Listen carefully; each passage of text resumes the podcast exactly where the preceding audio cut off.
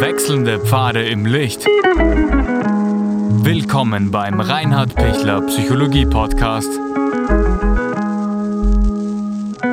Diese Folge wurde ursprünglich als Video auf YouTube ausgestrahlt. Herzlich willkommen bei meinem YouTube-Kanal. Mein Name ist Dr. Reinhard Pichler. Was sind Täterintrojekte? Vorab, ich freue mich, dass Sie hier gelandet sind. Ich freue mich, wenn Sie den YouTube-Kanal abonnieren. Dann kann ich Sie immer mit aktuellen Videos gleich direkt versorgen. Vielen Dank. Ein Täterintrojekt ist etwas, ähm, was aus der Fachsprache kommt, aus der Traumatherapie kommt und ist etwas, wo ich selber ähm, mich mit dem Täter identifiziere, wenn ich ein Opfer bin. Und wenn ich ein Opfer bin, entwickelt sich das dann so, dass ich in der ständigen Auseinandersetzung mit dem Täter und in der Angst vor dem Täter und im Verstehen, warum der Täter sowas getan haben kann und warum ich da reingefallen bin und warum ich das so jahrelang mit mir machen habe lassen und so weiter und so weiter. Tausende Fragen, die ständig in meinem ähm, Unbewussten herumkreisen und die auch dann ins Bewusstsein kommen und, und wo ich keine Lösung finde.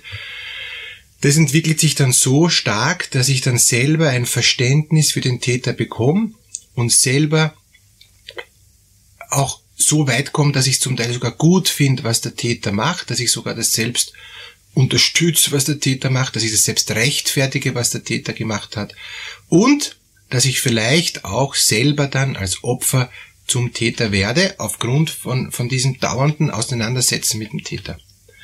Das sind kurz gefasst jetzt Täterintrojekte. Wenn ich jetzt merke, ich selber habe mich schon so mit dem Täter äh, verbunden ne? ähm, und und und äh, sympathisiere sogar mit dem Täter und und bin ständig mit ihm im Gespräch. Der Täter ist schon längst nicht mehr präsent, der ist vielleicht sogar schon gestorben, aber ich bin immer noch mit ihm so verbunden. Dann ist es wie ein ein innerer Dialog ähm, mit dem gar nicht mehr aktiven Täter, den ich aber immer wieder lebendig mache, der immer wieder dann in mir noch weiter agiert. Und ich brauche dann gar keinen echten Täter mehr, sondern es passiert in mir der Missbrauch weiter durch den imaginären Täter in mir. Das ist dann was, wo man dringend auch dann auch Behandlung braucht, wo man äh, Psychotherapie braucht, wo man Traumatherapie braucht. Psychotherapie ähm, muss unbedingt mit einer Traumakompetenz durchgeführt werden. Wenn, wenn jemand keine traumatherapeutische Fachkompetenz hat, dann ist diese Person bitte auch nicht geeignet, um Traumaaufarbeitung zu machen. Dann ist es sogar eher so, dass es dann noch schlimmer werden kann, dass es ähm, auch eine Retraumatisierung gibt, eine erneute Traumatisierung, weil eben die Person, die sich da nicht fachkundig auskennt, dann eher noch einmal hineinstolpert und sogar vielleicht noch Täter in Projekte antriggert. Das heißt, antriggern ist in der Traumatherapie auch ein, ein, ein wichtiger Begriff, dass man eben ohne dass man es will, dann in, in, in Dinge noch einmal hineinfällt und, und, und das dann noch schlimmer wird, anstatt dass es besser wird. Das heißt, in der Traumatherapie ist es ganz notwendig, äh, zuerst zu stabilisieren und dann eben diese Täterintrojekte so zu bearbeiten, dass man ausreichend Selbstdistanzierungsfähigkeit hat, ausreichend sich abgrenzen kann von den Dingen, die sich in mir abspielen, damit ich nicht überschwemmt werde oder damit ich überhaupt noch merke, was bin denn jetzt ich und was ist eigentlich das, was ich mal irgendwie angelernt habe, das, was ist eigentlich der Täter und was sind jetzt meine Wahrnehmungen, was sind die Wahrnehmungen vom Täter, was, was könnte der gemeint haben, was kann ich gemeint haben, was meine ich jetzt und was meint der jetzt? Oder das ist mir gar nicht, gar nicht mehr wichtig, was der meint, ich will nur wissen, was ich meine und dann komme ich total durcheinander. Und dann ist es ganz, ganz wichtig, dass ich jemanden habe, der mich professionell dadurch begleitet, damit ich nicht komplett ähm, mich verfranse in, in meinen eigenen Wahrnehmungen, weil ich, ich empfinde plötzlich dann anders, ja, dass ich nicht nur kognitiv, sondern auch emotional und das macht so schwierig, diese Täterintrojekte zu bearbeiten.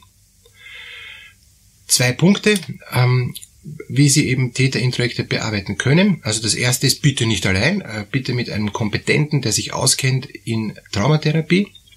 Und das zweite ist, das, das Wesentliche ist, dass, dass ich erkenne, dass ich ich bin und der der ist oder die die ist. Das sagt sich jetzt so leicht, ist aber wirklich schwer. Weil ich oft dann schon symbiotisch verschmolzen bin, weil ich, oder noch immer symbiotisch verschmolzen bin. Oder weil ich eben nicht in der Lage war, mein eigenes Selbst zu entwickeln und immer nur in Abgrenzung oder in Überlebensversuchen ähm, etwas entwickelt habe, immer ähm, mit dem schiefen Blick auf den Täter, was da jetzt los ist. Und ob das eh okay ist und ob das durchgeht und ob ich das aushalten und ob er mich das machen lässt und ob, ob das hingeht. Oder ob ich keine Chance habe. Ob ich so stark kontrolliert bin, dass, dass, dass ich da überhaupt nicht rauskomme, dass ich da überhaupt keinen Spielraum kriege.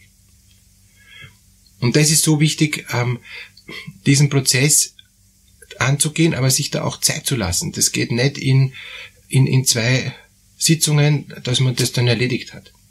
Ich brauche eine Auseinandersetzung und die Auseinandersetzung ist oft auch hart, äh, tut weh, beschämt mich, weil ich mich ärgere über mich, dass ich es nicht kapiere, dass ich, warum fahrt man das immer wieder dazwischen rein? Warum, warum denke ich so komisch? Und ich will gar nicht so komisch denken, aber ich denke so komisch oh, und, und, und, und dann wäre ich irgendwie verwirrt und, und, äh, und dann brauche ich jemand, der mich wieder grad richtet und sagt, Moment, eins, zwei, drei, ja, ah ja, stimmt, aber was ist jetzt mit und so. Also ich bin dann sofort wieder im Falschen.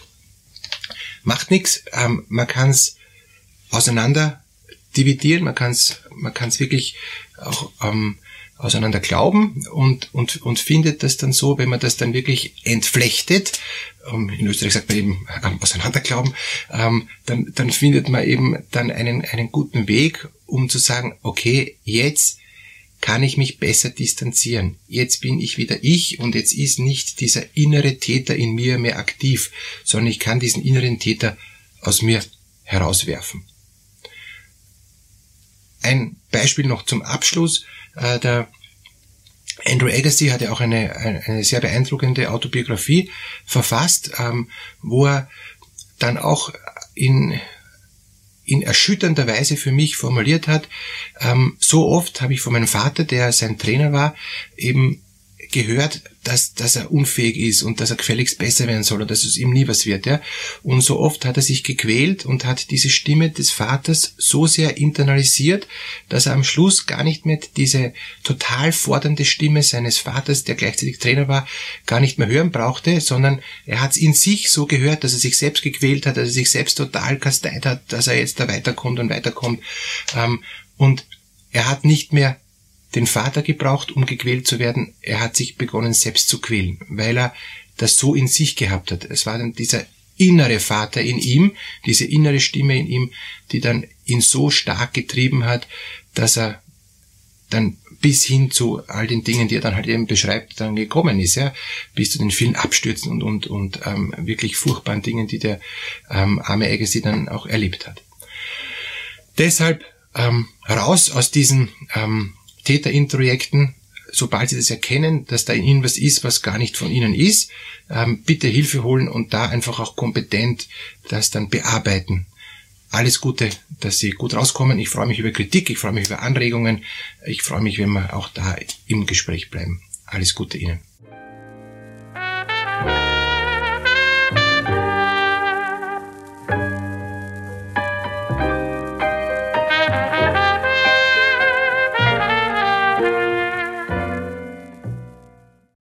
Wenn Ihnen diese Podcast-Episode gefallen hat, geben Sie bitte eine positive Bewertung ab.